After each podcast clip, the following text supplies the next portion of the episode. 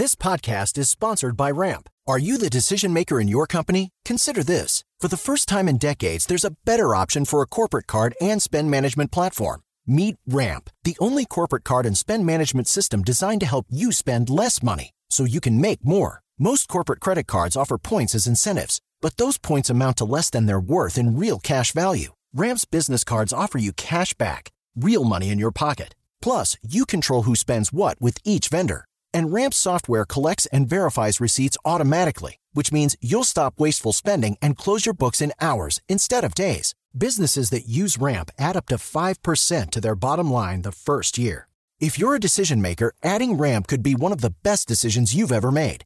And now get $250 when you join Ramp for free. Just go to ramp.com slash easy. Ramp.com slash easy. R-A-M-P.com slash easy. Cards issued by Sutton Bank and Celtic Bank members of DIC terms and conditions apply. Market Minds, un espacio para compartir tendencias de marketing, comunicación, medios digitales y distribución de contenidos. Con Diego Plaza, director general de FCO Group y cofundador de Elliot Media. Y Raúl Ferráez, presidente de la revista Líderes Mexicanos, FCO Group y Elliot Media. 88.9 Noticias. Información que sirve. Hola, muy buenas noches. Saludamos como cada miércoles de Market Minds a todo el auditorio de 88.9 Noticias, información que sirve. Yo soy eh, Diego Plaza y como cada noche es un placer compartir micrófonos con Raúl, con Raúl Ferráez. Buenas noches, Raúl. Hola, Diego, ¿cómo estás? Un gusto saludarte. Pues ya en la, ¿qué será, Raúl? ¿En la recta final o en la antesala o ya en el fin de año? Pues ya queda un mes, que no es un mes porque, bueno, pues al final del día eh, siempre nos pasa que eh, los últimos días de diciembre, la verdad es que ya nadie hace nada, ya todo está más concentrado en lo que viene y, no hay mucho que hacer. Entonces ya se acabó el año, Diego, afortunadamente.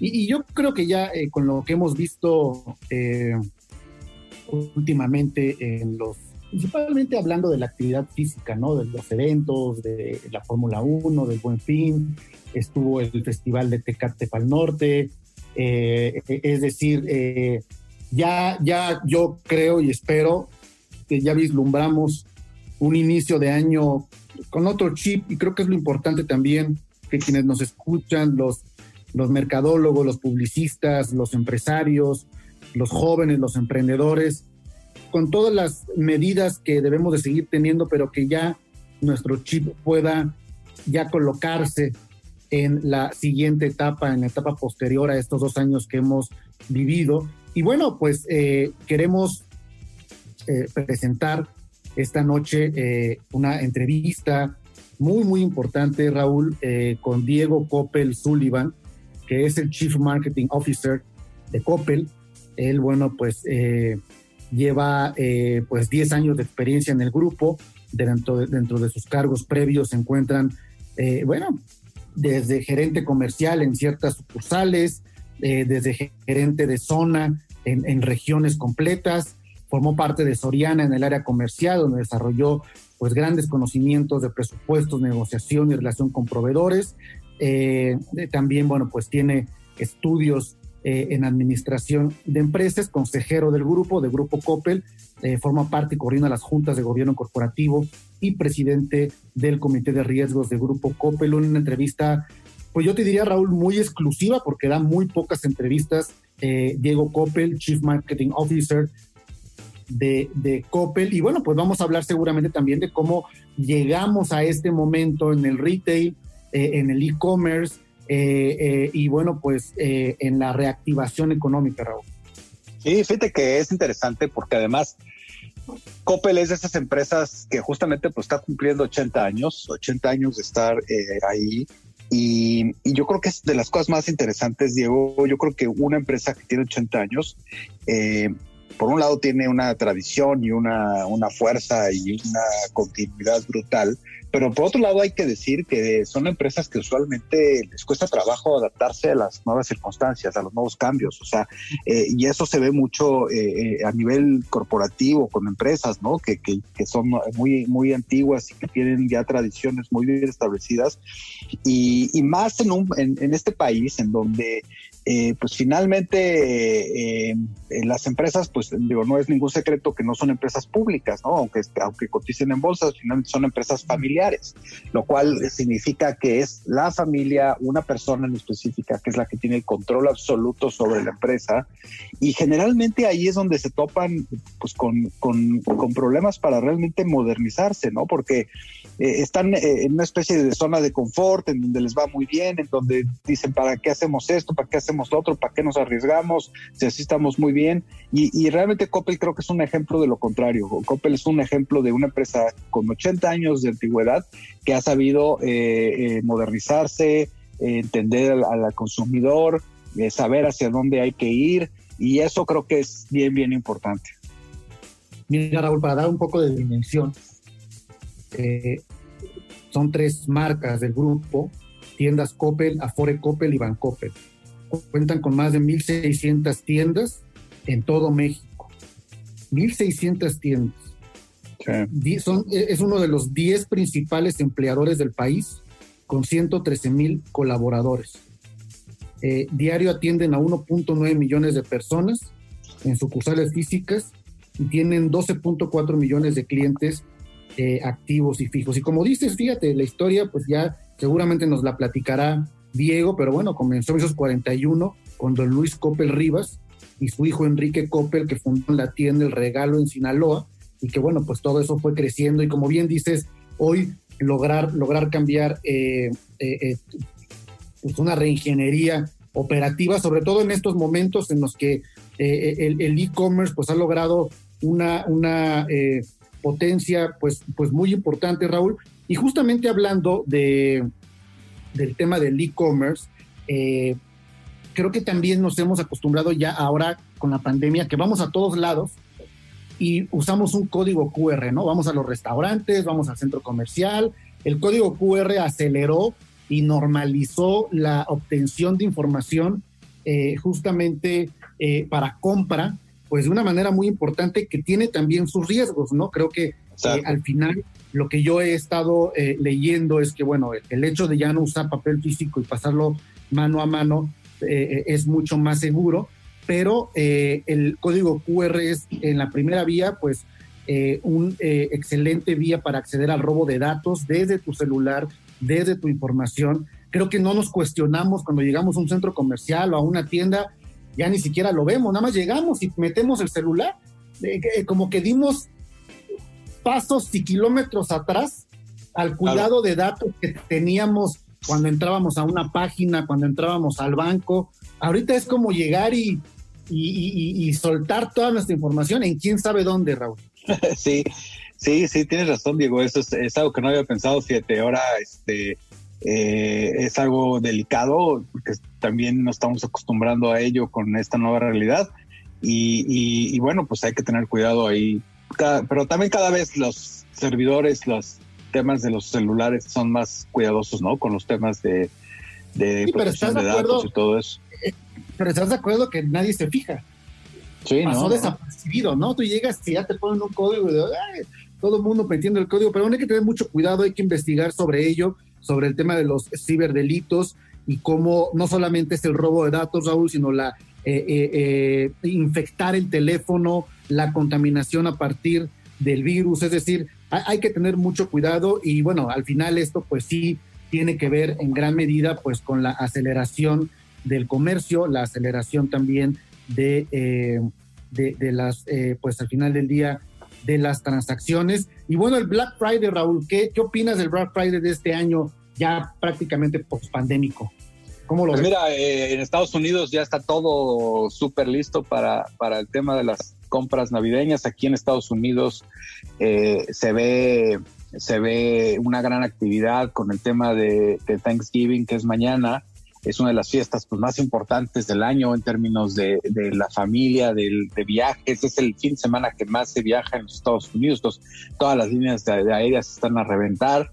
Y, bueno, pues la economía de los Estados Unidos está presentando signos eh, de, de, una reaceleración muy importante. Obviamente producto de la cantidad de dinero que se, que se, metió a la economía eh, eh, durante la época de la pandemia. De hecho, hay preocupaciones sobre temas inflacionarios, que, que eso en Estados Unidos hace muchísimo no pasaba. Este año está siendo ya uno de los años con más inflación en los Estados Unidos y pues tiene que ver con justamente con esto, con, con la cantidad de dinero que hay, con la cantidad de, procesos que también se vieron afectados con el tema de la pandemia y que además eh, pues está habiendo falta de productos, falta de ciertas cosas. Entonces yo creo que este Black Friday va a ser eh, diferente aquí, eh, allá en los Estados Unidos.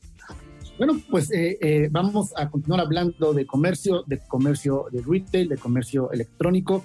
Vamos a entrevistar esta noche en exclusiva a Diego Coppel, Chief Marketing Officer de Grupo Coppel. Y eh, bueno, pues también como cada noche de Market Minds, nuestra mesa marketera con Claudio Flores Tomás, presidente de AVE, Alianza por el Valor de las Marcas, y Sebastián eh, Patrón, eh, director ejecutivo de Advertising Week Latinoamérica. Y vamos a hablar justamente de cómo fue la edición de Advertising Week de este pasado 23 de noviembre donde estuvimos ahí, Raúl, FCO, Elliot Media, presentando un estudio muy importante de comprendiendo a la generación Z. Si te parece, hablemos de ello hacia el último bloque del programa. Por el momento vamos al reporte de tráfico y clima como cada 15 minutos aquí en 88.9 Noticias información que sirve. Market Minds, un espacio para compartir tendencias de marketing, comunicación, medios digitales y distribución de contenidos. 88.9 Noticias, información que sirve. Pues estamos de regreso aquí en Market Minds en 88.9 Noticias, como todos los miércoles en nuestra mesa de debate con Claudio Flores, Sebastián Patrón. ¿Cómo están? ¿Qué tal? ¿Cómo están? Muy bien. Un gusto. Pues el tema de la entrevista de hoy, que es Diego Coppel, Coppel, una de las empresas de retail pues, más grandes de, México, tienen muchísimos, más de 1.300 este, eh, locales, o, no, no sé si me estoy equivocando, creo que 6.000, no sé, eh, pero es una de los retails más grandes del país y yo creo que el reto que han tenido enfrente es brutal, ¿no? Con porque además es una empresa, Claudio Sebastián, que cumple justamente este mes 80 años. 80 años. O sea, cuando, cuando nació esta empresa, la que la fundó el bisabuelo de Diego, eh, obviamente no había nada de lo que hoy hay, ¿no? De comercio electrónico, de internet, de nada, nada. O sea, era un local, una tienda en, en Mazatlán, luego otra en Culiacán, y así empezaron. ¿Cómo ven? Pues a mí el caso de Coppel seguramente eh, Sebastián nos va a poder contar mucho porque él comparte el origen con Coppel, te entiendo Sebastián, claro. es mazatleco, entonces seguramente... La primera tienda se llamaba El Regalo en Mazatlán, de hecho. Ok. Hijo, qué increíble, seguro nos vas a poder contar esa historia. Yo que quisiera decir nada más eh, sobre el asunto de Coppel, a mí me gusta mucho que es una empresa que ha tenido la capacidad de adaptarse rápidamente a transiciones y cambios. Y pongo un solo ejemplo, Raúl, Sebastián, que tiene que ver con la atención y el personal, eh, digamos, que recibe a las personas. Ellos se dieron cuenta muy rápido que para tener una banca eh, como la que tienen con Bancoppel dentro de sus tiendas, tenían que cambiar también el, digamos, el ciclo de servicio, el journey de su consumidor para hacerlo más cercano, para digamos, el banco de repente para ciertos segmentos de consumidores es una entidad fría, racional, dura, y me parece que Coppel logró con Bancoppel muy rápidamente incluso cambiar el código de vestimenta del personal de la banca, que ustedes saben que siempre está muy, muy metido el código del traje, la corbata, el traje sastre para, para las mujeres, etcétera, y cómo lo aligeraron con politos, con la marca, eh, y, con un, y con una capacitación para darles a, su personal la capacidad de entregar un servicio más cercano y más cálido, que me parece que le cambió el rostro a esa banca, Raúl Sebas. ¿Qué opinas, Sebas? No, mira, creo que también, como dices, como dices tú, Raúl, o sea, Coppel tiene 80 años, ¿no? Entonces, hay muchas etapas. Digo, yo soy de Sinaloa, el caso de Coppel eh, en el estado es muy sonado porque es una empresa de nivel mundial de una, o sea, de una huella enorme viniendo de, empezó en Mazatlán, como les decía, en, un localito, en una tienda que se llamaba El Regalo, se fue a Culiacán y de repente pasó una expansión grande. Entonces, lo que quiero decir con eso es que en 80 años ha tenido muchas etapas. Por ejemplo, eh, uno de los hijos de don Enrique Coppel, fundador, Enrique Coppel Jr., quien fue quien dirigió la primera parte de la gran expansión de Coppel, él mencionaba en una, en una entrevista que ha, recorrido mucho eh, a los sinaloenses, que gran parte del secreto, por ejemplo, ellos se pusieron como objetivo tener, no había e-commerce, ese crecimiento no iba a ser manejado por el Internet en esa época, ellos tenían que tener puntos de venta. Entonces, lo que se concentraron, fíjate, en esa etapa fue, y lo mencioné en la entrevista de Enrique Coppel, dice, en estandarizar enormemente el proceso de abrir nuevas locaciones. O sea, cada tubo, cada lámpara, cada, cada eh, eh, eh, metro cuadrado de la tienda estaba estandarizado perfectamente para de una manera muy práctica, de una manera con, con, con, con, ahorrando mucho capital y de una manera muy acelerada poder abrir puntos de venta, ¿no? Eh, entonces, eso fue un gran secreto para tener las más de 1500 que tiene hoy en día en esa etapa, ¿no? Entonces, tú tenías un, un Coppel en cualquier pueblo, en cualquier ciudad mediana, eso te acercaba mucho a una base de la, de la pirámide que en aquel momento, pues todavía no, no masticaba eh, la parte del Internet, ¿no? Entonces, ese fue el gran primer crecimiento, ¿no? Obviamente ofreciendo también eh, un producto que estaba en, en auge, en auge en ese estrato, ¿no? Que era el crédito. O sea, el crédito, sí. pues, pues, al final de cuentas fue algo que, que, aunque no fueron pioneros, lograron a través de puntos de venta y entregarlo de buena manera. Eh, tienen una, un área de actuaría enorme en Coppel para ver todo este análisis de crédito. Hay créditos personales de, de millones de personas ahí, ahí metido. Entonces, esa parte en conjunto fue la primera etapa de crecimiento, ¿no? Yo creo, que eso que, dices es muy importante, Sebas, porque justo me, me dice Diego en la entrevista que, el detonante realmente, y eso fue también algo que ellos entendieron, siempre hemos visto, por, ejemplo, que gran parte del crecimiento de una economía como la americana, pues es justamente el acceso al crédito, ¿no? Donde te puedes empezar a hacer de cosas que de otra forma no podrías, porque en Estados Unidos pues, tienen un sistema financiero muy sólido, muy grande, muy poderoso. Eh, en México, cuando nacieron estas empresas, y no hace mucho, ¿no? O sea, eh, todavía en los eh, ochentas, en los noventas, el acceso al crédito bancario de, de, las personas era cero, cero, Claudio. No existía, no había ninguna posibilidad de que te prestaran para comprarte un refrigerador a, alguien. Una, una plancha, exacto. Y yo creo que tanto Coppel como igual eh, el caso de algunos competidores como Electra o como FAMSA entendieron justo eso y, y le dieron a, a las personas eh, el tema del crédito, ¿no? Y yo creo que ese fue el, primer gran acierto que tuvieron, independientemente de, como dice Sebastián, del servicio, de la calidad de la tienda, de todo eso, eh, el tema del crédito. Y justo eh, en la entrevista le pregunto a Diego, pues, ¿cuál es el siguiente gran paso de los temas del retail? Y creo que ahí el, el, futuro, pues, está en el comercio electrónico, ¿no? Exacto. Exacto. Exacto.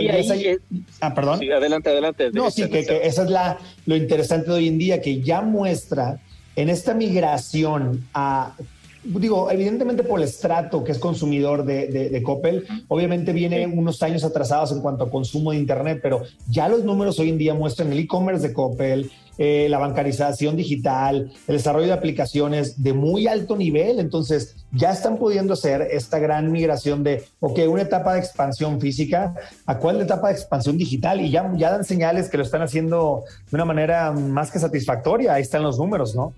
Claudio.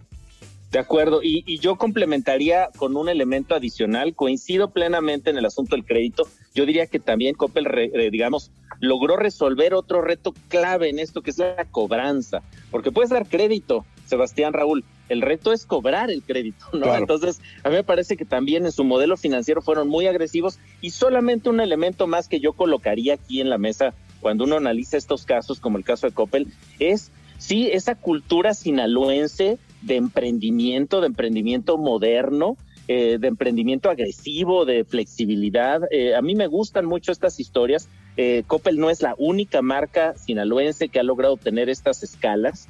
es bien interesante cómo de ese estado, de tu estado, Sebastián, pues salen emprendedores agresivos con grandes capacidades. Ahí estaba el grupo Omex, que este, hasta antes del asunto de la, de la burbuja inmobiliaria, pues también estaba haciendo grandes cosas a nivel nacional e internacional, eh, generando desarrollos inmobiliarios. Entonces es interesante ver cómo este gen sinaloense, este estilo de hacer negocios, que es muy, muy, digamos, directo, muy straightforward, muy claro, contundente, agresivo, ambicioso. Yo creo que lo más importante... Sueña en eh, grande, querido Sebas. Sí, Yo creo que lo más importante en eh, la lección que nos deja Coppel, la reserva de ya del cierre de cada uno de ustedes, creo que es entender al cliente, ¿no? O sea, cuando realmente entiendes al cliente y sabes eh, identificar y potencializar las necesidades que tiene tu cliente, es cuando logras eh, eh, salvarte y, y, crecer.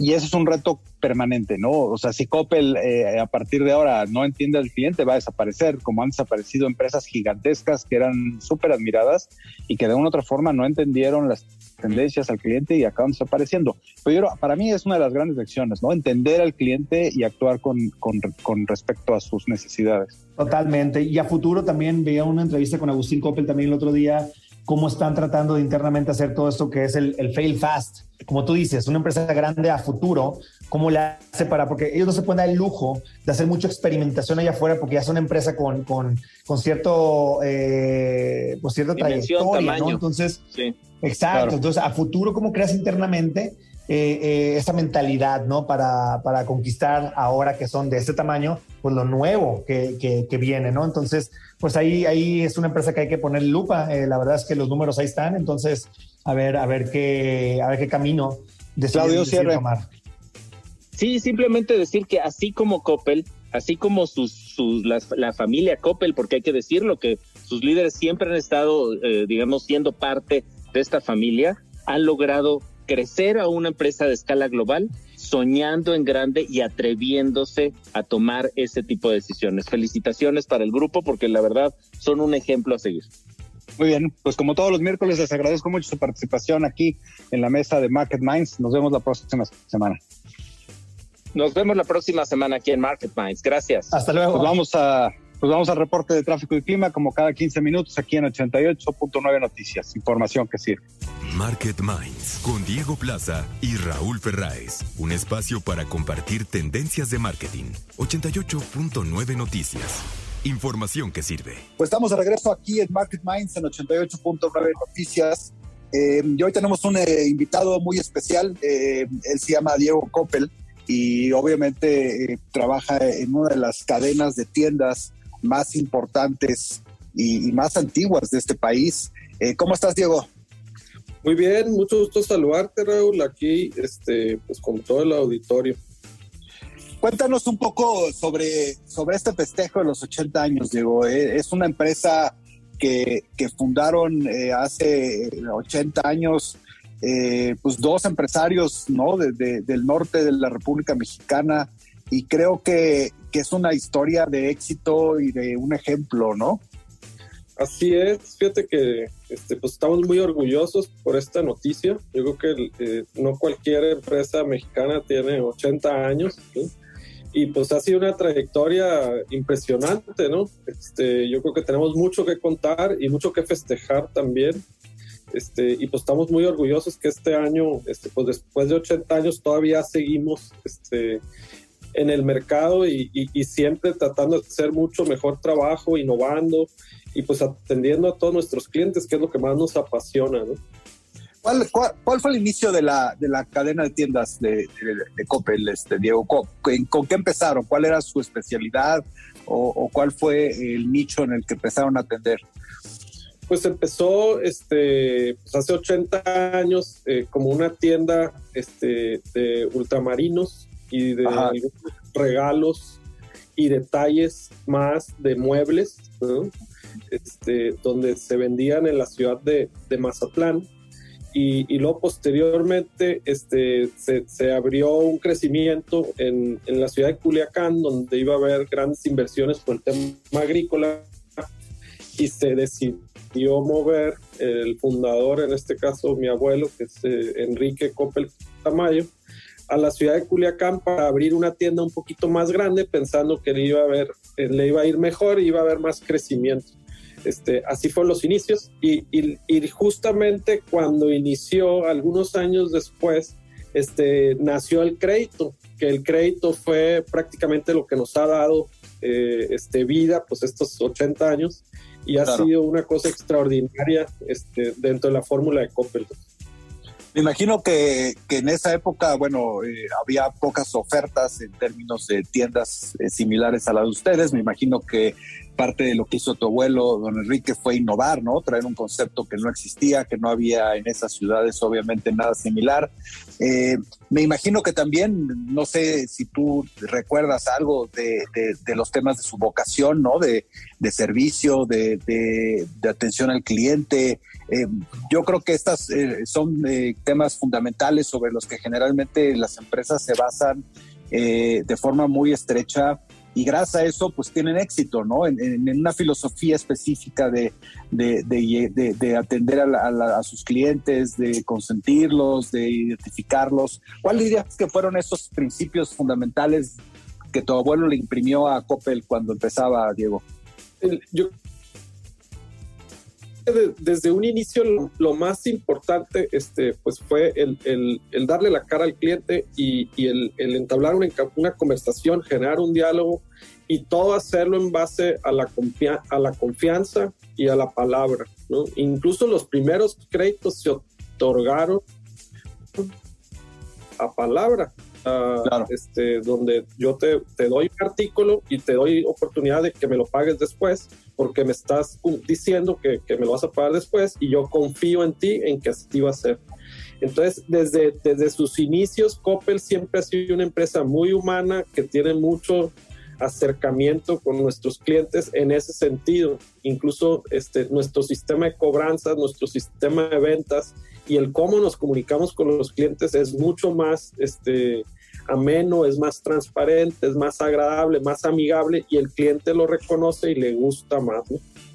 ¿En qué año o a los cuántos años de que funda tu abuelo Coppel se da la expansión realmente eh, eh, ya fuerte, Diego? ¿Y, cuáles fueron los factores que, los llevaron a expandirse de una forma muy, eh, muy importante?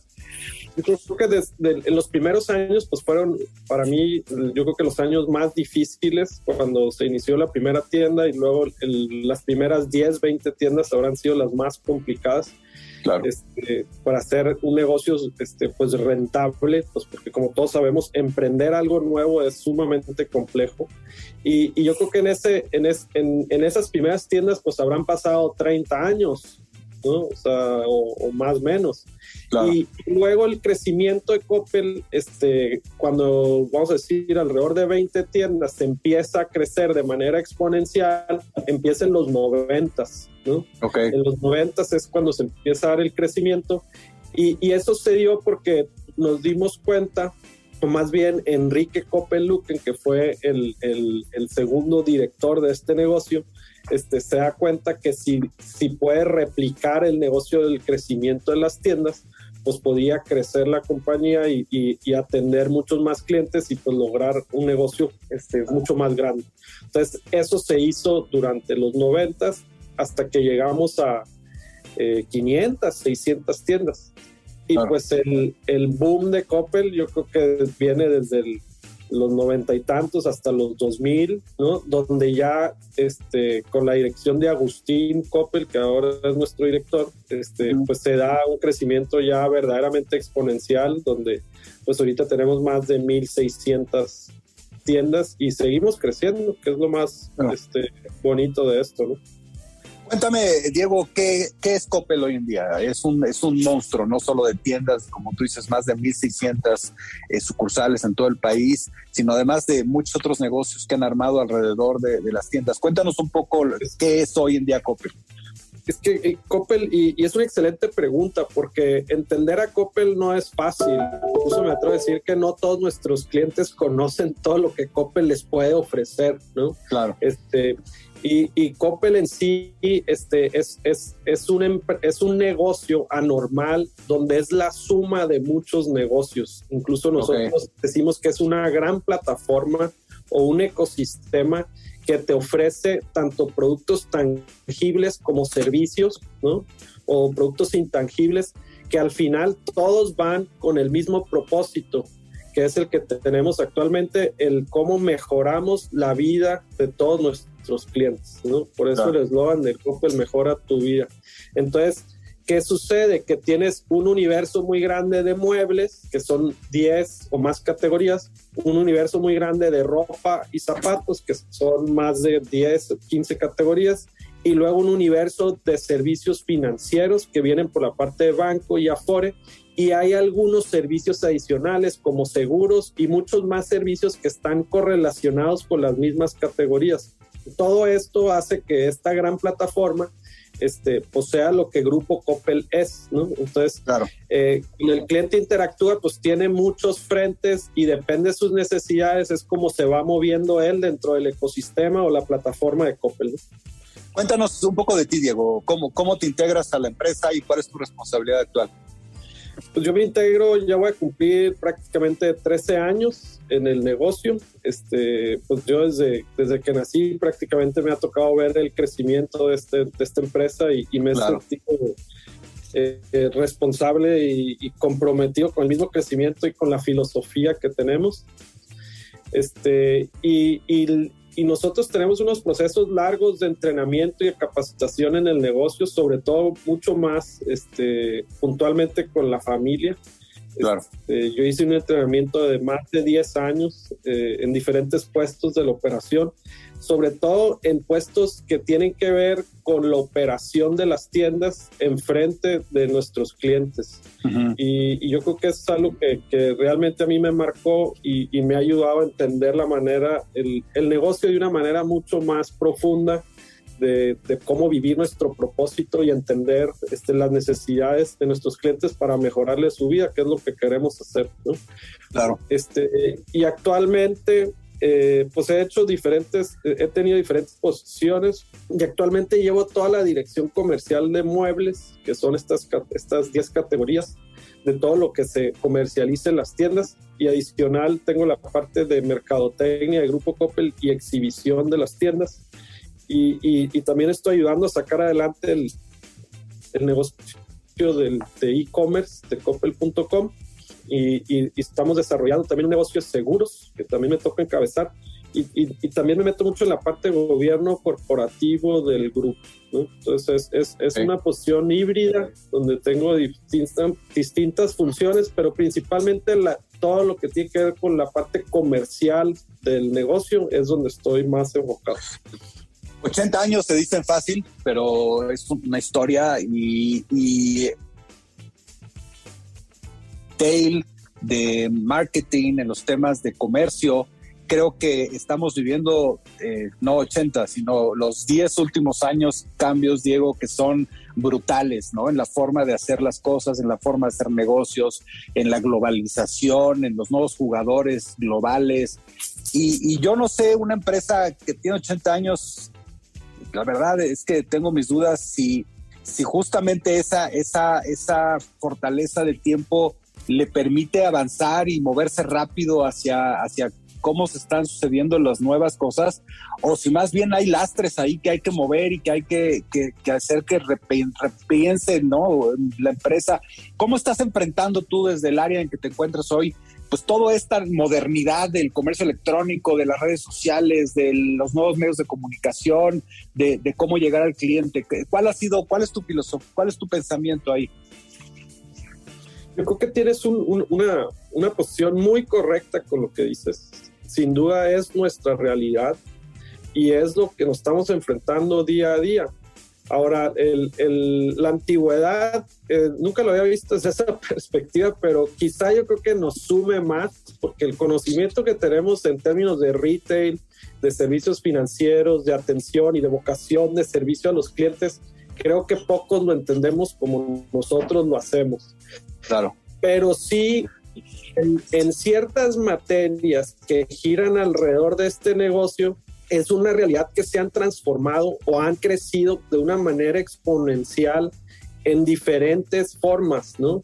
Y incluso algunas son hasta difíciles de entender, ¿no? El cómo funciona el crédito ahora, cómo funcionan los fintechs, cómo funcionan todos los nuevos modelos de e-commerce.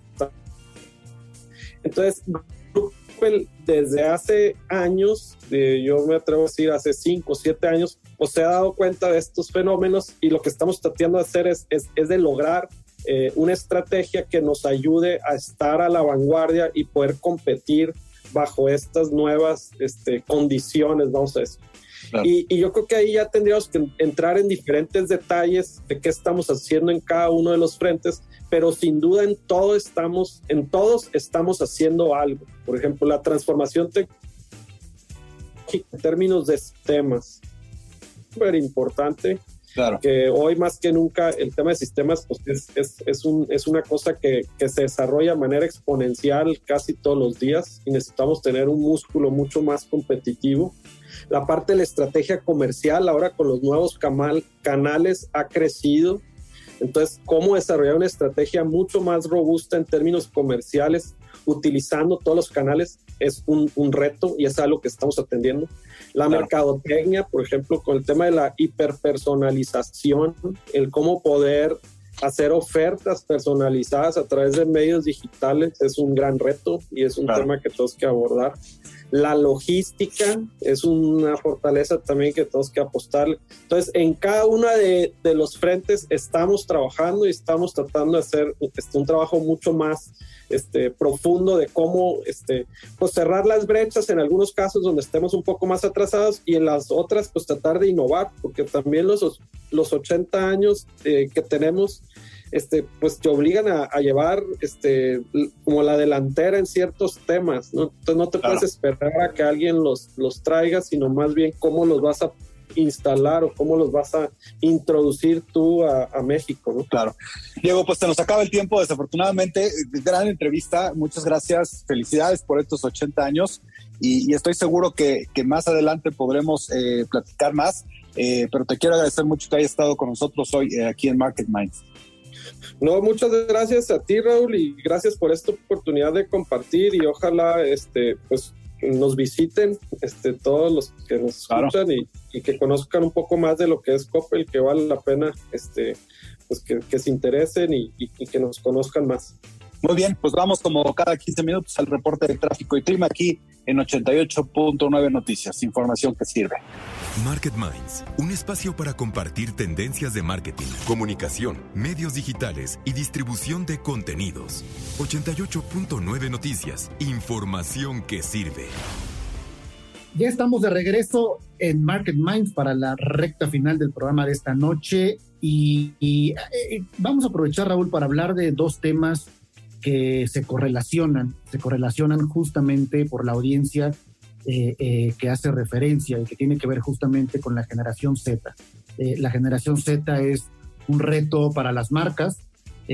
al final es una generación que tendrá el mayor volumen de población en los próximos años, la capacidad evidentemente de incidir en las decisiones de consumo, son totalmente nativos digitales, y es una audiencia compleja, no es fácil hablarles ni comprenderla en este momento, por lo tanto, pues tienes que tener muchísimo más información y justamente el pasado 23 de noviembre en Advertising Week eh, eh, eh, Latinoamérica, en la edición Latinoamérica, presentamos el estudio Comprendiendo a la Generación Z, un estudio de Elliott Media, donde pues vimos muchos insights, muchos datos alrededor de quiénes son, de su modelo como prosumers digitales, del influence marketing, sobre su futuro.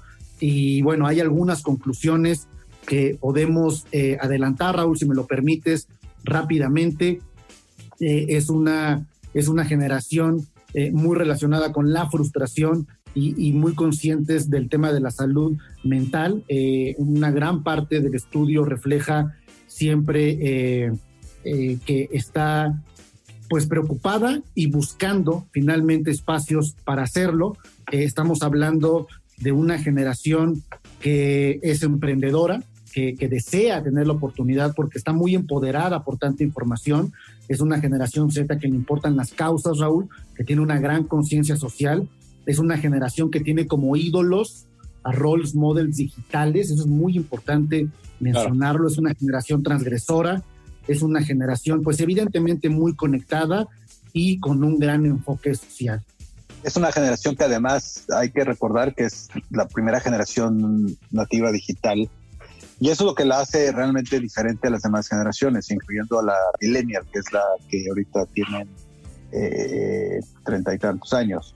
Y, y, eso es bien importante, Diego, porque a partir de esta generación Z, se espera que las siguientes generaciones que vienen, que pues después viene la alfa de nuevo ya, eh, tengan un comportamiento bastante similar a la generación Z, porque ya a partir de esa generación todas van a ser nativas digitales, ¿no?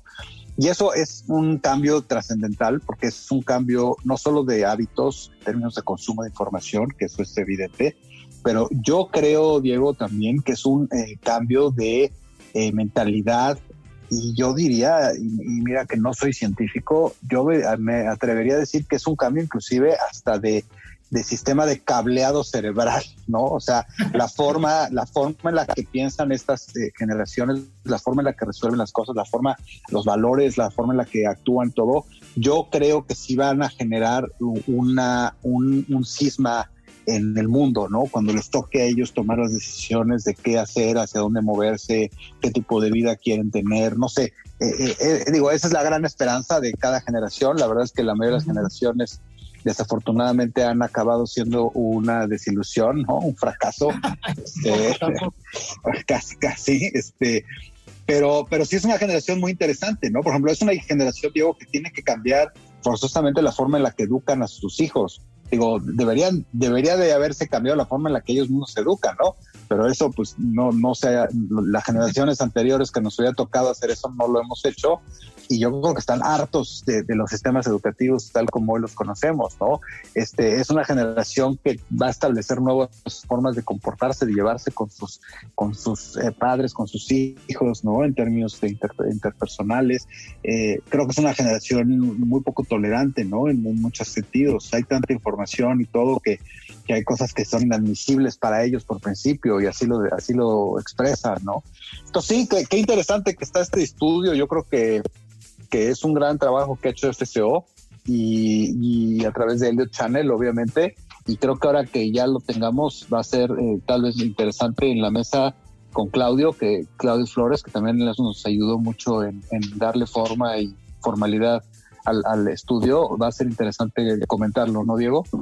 Sí, vamos a interpretarlo con mucho más detalle. Como bien mencionas, Claudio, a través de su agencia Alta Store Intelligence, fueron parte del desarrollo de la metodología y de la interpretación justamente de los resultados. Y, bueno, seguramente va a haber mucho, mucho, mucho en qué profundizar. Lo que sí podemos invitar de manera, en este momento, Raúl, es a que la gente vaya a Advertising Week Latinoamérica y ahí busque, eh, pues al final el contenido va a estar ahí eh, eh, un tiempo, es contenido en video, que es la presentación en video del estudio que tuve yo la oportunidad de exponer, que pueden ir, buscar la conferencia y eh, pues escuchar esta, esta parte que ya presentamos, pero el estudio ampliado y más completo lo comentaremos aquí también en exclusiva en Market Minds, Raúl. Y hablando de música, ¿nos tienes algo que platicar? Sí, pues esta semana, la semana que entra, se estrena The Sound of Freedom, eh, una iniciativa que hemos llevado a cabo eh, a través de eh, Ali Channel y, y FCO en colaboración con varias marcas, la principal de ellas Pepsi, y, la verdad es que es un experimento bien interesante, Diego, porque eh, el proceso fue eh, un proceso en el que a través de las redes sociales, especialmente a través de TikTok, hicimos una convocatoria, se recibieron decenas de, videos de chavos que querían participar en la banda y, creo que es un experimento social bien, bien interesante el que estamos haciendo. Eh, a ver cómo sale. ¿Tú cómo, cómo lo ves?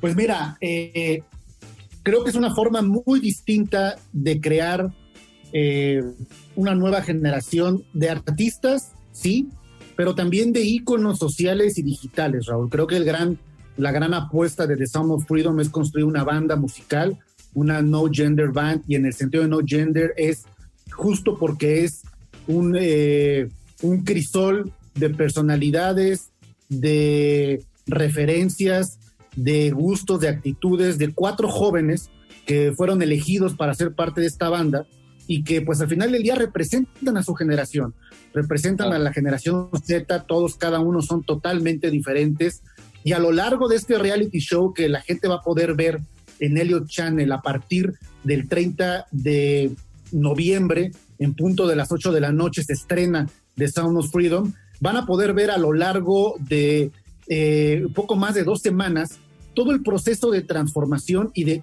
construcción de este grupo musical, desde cómo eh, comienzan a preparar su coreografía, cómo comienzan a preparar su primer sencillo, cómo comienzan a preparar su sesión fotográfica y terminan haciendo su primer videoclip. ¿Para qué, Raúl? Para presentarlos en un, eh, en un show, en un show que, que, que, se llevará a cabo, de tal manera que nace, que nace este concepto de música y libertad de unos jóvenes que estaban dentro de las redes como usuarios comunes como todos y que logran finalmente romper sus barreras y mostrar a través de este reality show cómo, cómo alcanzan la libertad, la música y el éxito digital. Y de verdad estamos muy, muy emocionados.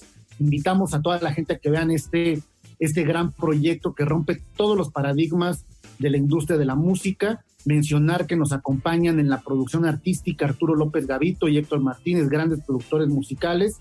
Y pues ya no adelanto más porque si no, no van a querer ver los capítulos, Raúl. Y bueno, ha llegado el momento de despedir el programa de esta noche. Nos vemos, pues sí, el próximo miércoles para comentar también un poco sobre The Sound of Freedom. El próximo miércoles en punto de las 9.30 de la noche, aquí en 88.9 Noticias, información que sirve. No olviden seguirnos en redes sociales, arroba FSO Group y arroba 889 Noticias. Y también no olviden eh, descargar, entrar a Radio y escuchar Market Minds, todos, todos los capítulos que hemos llevado a cabo en este más de un año. Muy buenas noches, Raúl. Nos vemos la próxima semana, Diego. Buenas noches a todos. Esto fue Market Minds, un espacio para compartir tendencias de marketing, comunicación, medios digitales y distribución de contenidos. 88.9 Noticias. Información que sirve.